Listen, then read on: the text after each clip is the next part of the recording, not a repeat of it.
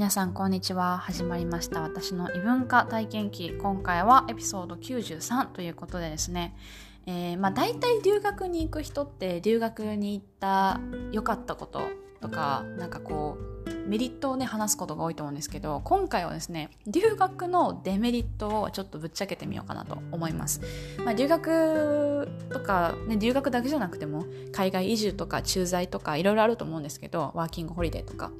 まああの全部に当てはまるんですが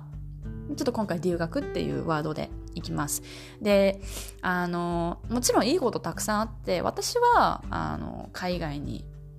行ったり経験したりして住んだりしてよかったなって相対的には思うんですよ。やっぱり自分自身がすごく強くなるしあのたくさん学んだり経験したことがあったのでそれいいことも悪いことも結果最終的に自分の力になってるのでそれは良かった経験だと思ってるんですけどでもやっぱりこう苦しいこととかもあるしやっぱりデメリットもあるんですよ。なので今回は留学のデメリットをお話ししていきます。まずはですね一つ目、まあ、あの行く国にもよると思うんですけど、まあ、今回は私の主観でお話ししてるんですけど、えーと、特にアメリカカナダっていう北米に行った人間の、えー、主観で話しさせていただきます。まずはですねすいません。一つ目が自我がやっぱ強くなっちゃう。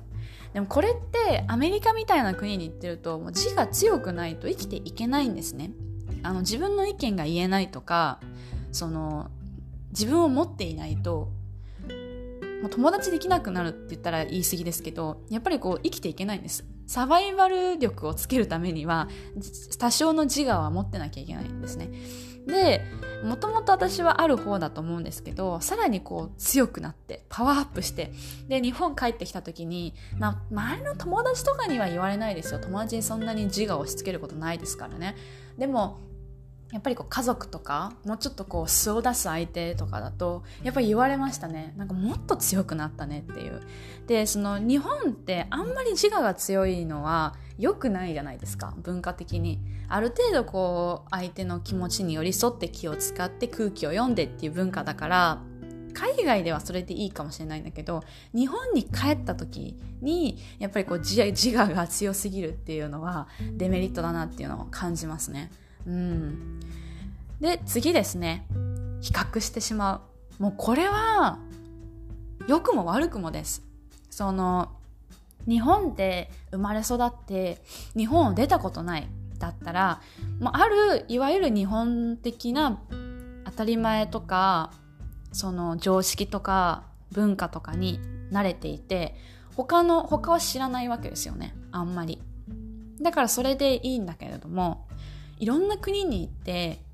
いろんな人に出会っていろんな価値観いろんな文化いろんなその常識をあの見たり学んだり経験したりするとやっぱりこう比較対象が増えるわけですよ。だからこう良くも悪くもああ日本はこうなのになとかアメリカはこうなのになって口に出す出さない置いといてやっぱ思っちゃうんですよね。思いたくなくてもやっぱやっぱりどっかで比較してる自分がいる。うん。特にあの日本人が海外に旅行旅行じゃない留学とか行って帰ってきたら日本ってなんとかだよねってすごい比較してなんか海外かぶれの人は言ってくるってあると思うんですけどあのそういうのも起きてくるしやっぱり海外の良さを見て日本はこうこれができてないとか良くないって思うのはあると思うんですよ。逆もしっかりで私は日本人日本の常識をもう二十何年ってやってきて海外にアメリカに住んでると。そうなるとアメリカのいろんなものになんでこんなことになるのとかなんでこれができないのってアメリカの文化とかに対して常識に対してすごいこう嫌に思う時があるんですよ。でもそれがアメリカ人だったらそれが当たり前で生まれ育ってたらそこまで思わないかもしれないんですけど私が日本の常識日本人としてこう育ってきてるから日本と比較してできてないとかそういうふうにやっぱ考えちゃうんですよね。だからたまにもうすっごいなんかイラッとした時に全然彼は悪くないのに アメリカ人の旦那に「アメリカなんでこんな風にするの?」とか「このシステムもよくわからない。嫌いだ」みたいな「日本だったらこんなこと絶対起きないのに」とかやっぱ当たっちゃう時あるんですよ。それってやっぱ比較してるんですよね。だからこうなんか文化の違いを楽しむとかいい比較ができればもちろん楽しいしいいんですけどやっぱりこう悪くもね比較することあるっていうのはやっぱデメリットにもなるのかなと思いますね。で次はですね分かり合える人が減る。はどういうことかっていうとやっぱりこう日本の友達とか家族がやっぱ一番話しやすいなって思うこと多いと思うんですよ。海外に住んでても。特に留学とかだったら数年とかだと思うので。やっぱり気の知れた友達っていうのはアメリカにもいるかもしれない海外にもいるかもしれないけどやっぱりこう家族とかずっと一緒に学生した時代を過ごした、ね、日本友達とかまそういう人がいると思うんですよ。でもそういった気の知れた友達とか家族にも海外での辛さとか大変さとかそういったものは伝わらないですよね。口で言ってもそうなの大変だねって終わってしまうし。だからなかなかこう分かり合える人が減ってきちゃうんですよ。その結婚した人と仕事バリバリやってる人でだんだんその話が合わなくなってくるとかありますよね。なんかそんな感じ。海外に行って海外の生活が中心になってくると日本のその友達との会話が若干合わなくなってくるとかその自分の辛さをとかね今経験してることを言ってもあんまり伝わらない向こうにはないことだからとかっていうのはやっぱ起きてくる。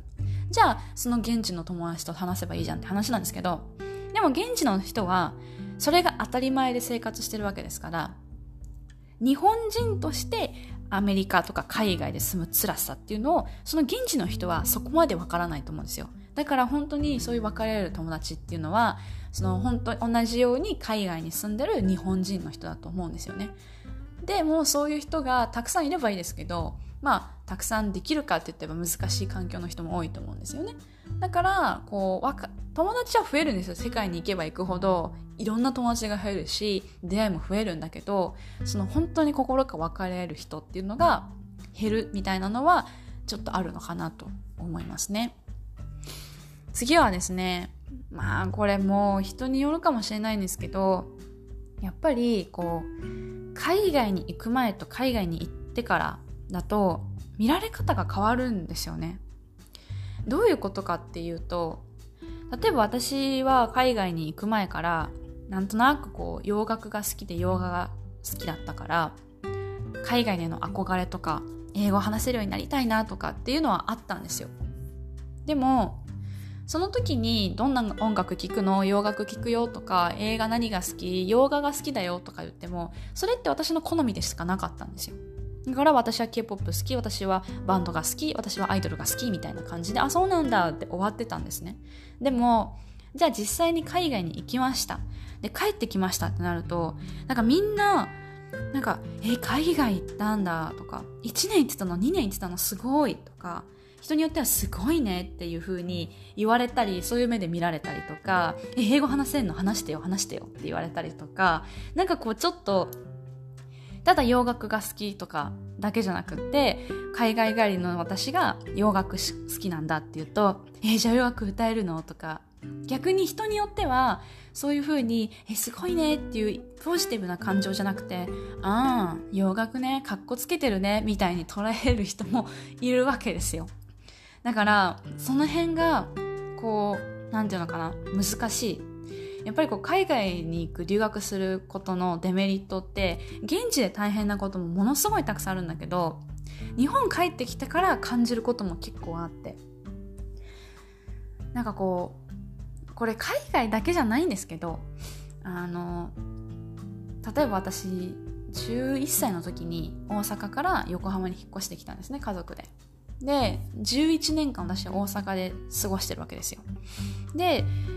12歳だから小学校6年生の時まだ女の子のいざこざとかがあるようなまあちっちゃい時です。学生の時です。でその時に仲良くしてた女の友達がなんか急に無視し始めたんですね。でなんで無視するんだろうって思って聞いたんですよ。私何かした？って。そしたらその子はあの素直に答えてくれて。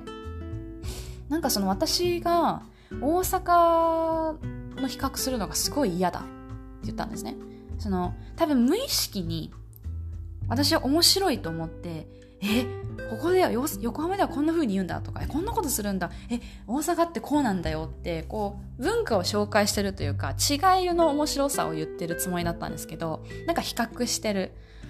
まあ場合によってはなんかバカにしてるとか見下してって思ったのかな。でもなんかそういう感じじゃなくてただ大阪の話が出てくるのがもううざいみたいな感じだったんですけど。そうだから多分無意識にその話をしてたんですよね。でそれが多分嫌になったんでしょうね。言われてあそうなんだごめんね。じゃあこれから気をつけるね。言わないようにするねって言ったんですよ。で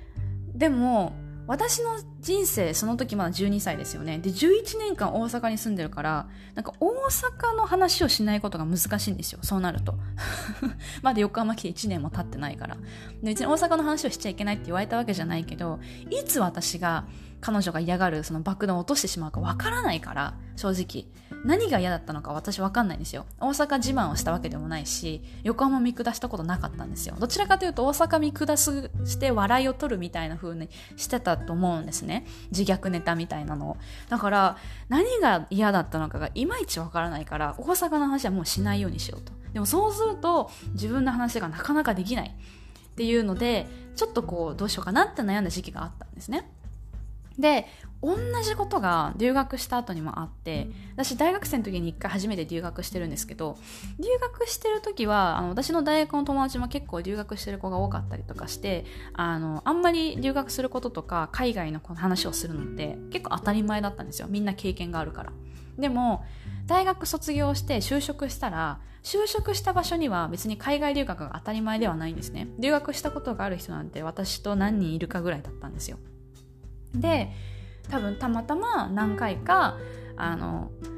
洋服の、ね、お店で働いててスーツとか売ってたんですけどちょっと高めのなんか体のサイズとかの話で日本人はっていう切り方をしたりとかあとはあのそのアメリカの体の形と日本のこうですよねとか多分どっかでアメリカの話ってちょこちょこ出してたんですよ。もちろん全然関係ない話でこんなのあるんですよ。面白くないですか？とかっていうのもあったんだけどでこう上司の人に全然そのなんだろうなイライラした状態では全然なくてどちらかというと笑いながらなんだけれどもまたアメリカの話してるよみたいな感じで言われたんですね。で笑いながら言ってくれたから場は良かったんだけれどもでもなんとなく言ってる内容とか言い方的には「ああまたアメリカの自慢か?」みたいな風に私には聞こえたんですね。そう。であやっちゃったと思って。なんかこう自慢をしてるつもりはないしむしろ自慢してるっていう感覚がないから多分言っちゃった言っちゃってたんですよね。私にとってはその留学行くことがあのかっこいいことって思ってなかったんですよ。海外に行ったことがあるとか英語話せることがあのかっこいいっていうよりも私は英語すごい苦労して勉強してきていまだにもう胸張って超ペラペラなんです得意なんですってやっぱ言えるほど自信がないし、うん、で海外もそれは私のチョイスだと思ってるんで私はここをせずにここに行きましたとかこれをせずにこの道を選びましたっていうだけであって海外に行った人が偉いっていう感覚がないから自慢してるつもりないんだけど人によってはそういうふうに捉えてしまう人もやっぱいるわけですよ。そうなってくるとあ言葉を変えなきゃいけないとか言い方をちゃんと考えないと嫌味っぽく見えるんだなっていうのも感じたんですね。だからその辺がすごく難しいなっていうのは思います。なんかこううん海外にいるのかっこいいよねって来てなんかいいよねっていう言い方をされると自分も嫌な気持ちになるし相手に不快感を与えたのかなって思って申し訳ない気持ちにもなるし。逆になんか「え行ってきたの？じゃあ英語話してよ」とか「えすごいねすごいね」とかって言われるのもなんかいや別にそんなすごいことしてないしなとか。なんかそういう意味で日本をなん出る前と出てからの対応周りからの見られ方の違いにもちょっとこう違和感を感じたり自分が多分どう接すればいいのかっていうのもなんか考えさせられるのでその辺はもちろんいいこともあるんだけれどもちょっとメリットの部分もあるのかなっていうふうには思いますね。うん。まあもちろんこの今お話ししたメリットってどこに住むかとかその人の性格とかどこの国に行ったかとかによっても全然違うと思うんですよ。例えばあのえーと、東京の人が田舎の人に東京の話したらかっこつけてるって思われる。でも田舎の人が東京の人に田舎の話したらバカにされるとかあるじゃないですか。それと一緒で多分日本においてアメリカカナダとか北米とかあとヨーロッパってなんとなくかっこいいな憧れるなってイメージがやっぱあると思うんですよ多少なりとも。だからそういう国の留学した話とかをするとなんかああいいねかっこいいねって言われる。でも例えばあの中国に行きましたって中国ってどうなんだろうないいって言われるのかなその辺微妙だと思うんですよ。どういうふうに捉えてるかわからないその人が。中国の相手の日本人が中国を見下してたりとか嫌だなって思ってる人だったらいいねとは言わないと思う。逆にもう中国全然悪くないじゃん全然いいじゃないって思ってる人だったらいいねって言うと思うしでも基本的には同じアジア圏って別にすごいねとかうわーとかどっちも思わないと思うんですよ。韓国とか中国とか行ったらあそうなんだって多分思うと思う。アメリカとかヨーロッパだったらえー、すごいって言うけど中国韓国だったらああそうなんだって多分なると思うんですよ。でその行きたいとか憧れ度みたいなのがそこまであのアメリカほど高くなくてもはやなんか同じアジア圏ですよねっていう仲間じゃないですけど多分そういう感じがあると思うんですよ。で逆にすごいこう貧困の国に行きました。ってなったらなんかあのやった内容によってはボランティアとかあったらあすごいねっていう尊敬の目で見る人もいるかもしれないですけどえー、すごいいいなみたいな。アメリカヨーロッパ行ってきたいいなっていうのとは違う目で見られると思うんですよ。むしろ。そう。だから本当に行った国とかによっても多分全然違ってくると思うんですけどあと周りの人もそうなんですけど。ただやっぱりこうこういう日本に帰ってきた時の周りの反応みたいなのはあるしあとやっぱりその分かち合える人っていうのがやっぱ減ってくるかなっていう。やっぱり海外に行くことによって自分の性格とかもう変わってくると思うんですよ多少。考え方とか。やっぱりいろんなものを見てるから。だからその会わなくなる友達っていうのもどっかでなんかこう出てくるとは思うんですよね。であとはもう一つもうこれしょうがないんですけど海外に行く期間が長ければ長いほどやっぱりこう日本の友達に会えなくなりますよね。でちゃんと海外に行ってたり会ってなくてもちょこちょこ連絡を取っていればあの日本に帰った時に遊んだりとか友達関係って続くと思うんですけどそこ怠ってしまうとそのせっかく行った日本の友達も、まあ、海外の友達もそうですけど連絡とか取らなくなると本当に会わない。もう全然もうその友達じゃなくなるって言ったらあれですけどもうなんかね減ってくる友達が減ってくるっていうのはあると思います。年齢を重ねてみんな仕事とかし始めてでそれこそ結婚して子供を産んでってなると忙しくなってえっ、ー、とで友達会えなくなってっていうのでこう年を取るにつれて学生の時に比べたら若い時に比べたら友達の数って減ると思うんですよ。人によると思うけど大体の人は減ると思うんですよ、ね、でそれにプラスアルファで海外にいるってなるともうそういうライフステージで友達がもともと減っていく状況なのにさらに全然会えない時差があるとか連絡取らないで本当に疎遠になるっていうのがあるのでその辺もまあデメリットかなとは思いますね。やっぱりうん話が合わないだけじゃなくてまずもう物理的に会えないしうん、で連絡とかも今はね SNS とかでこうちょっとこうコメント残したりとか、まあ、LINE でちょっと連絡したりとかやっぱりそういうのをこまめにやっとかないともう6年10年話してないっていう友達にね急に話しかけるのもどうかなって思うと思うんですよ。そう。だからあのちゃんと友人関係を続けたいなって思う人はちょっと長期で海外に行く場合なんかでこう連絡取ったりとか SNS やってるんだったらなんかこうメッセージ送ったりとかいいね押すとかなんかそういうのした方がいいのかなとは思いますね。私は別にその留学行って友達をなくしたっていうわけではないんですけどでもやっぱりなんか疎遠になりたくないなって思うんですよ。だから日本に帰ったら必ずみんなに声かけてできるだけ会うようにしてるんですね。じゃないとなんか疎遠になっちゃうんじゃないかって私はこう一方的に恐れてます。あんまりまめに連絡とかするタイプじゃないしあの SNS 全く見ないんですよ。友達の SNS とかあんまり分かんなくて。だからあの余計ちゃんと LINE で連絡して会える時に会いたいなと思ってるんでそういう風にはしてますね。なのでまあ1年の留学とか半年だけとかだったらあんまりその辺はあの問題ないと思うんですけどちょっと長期で行くっていう人はその辺もデメリットになるのかなと思いますね。はい、まあ、今回そんな感じで、えー、留学もしくはまあ海外在住とかですねそういったものの、え、デメリットについてお話ししてみました。まああの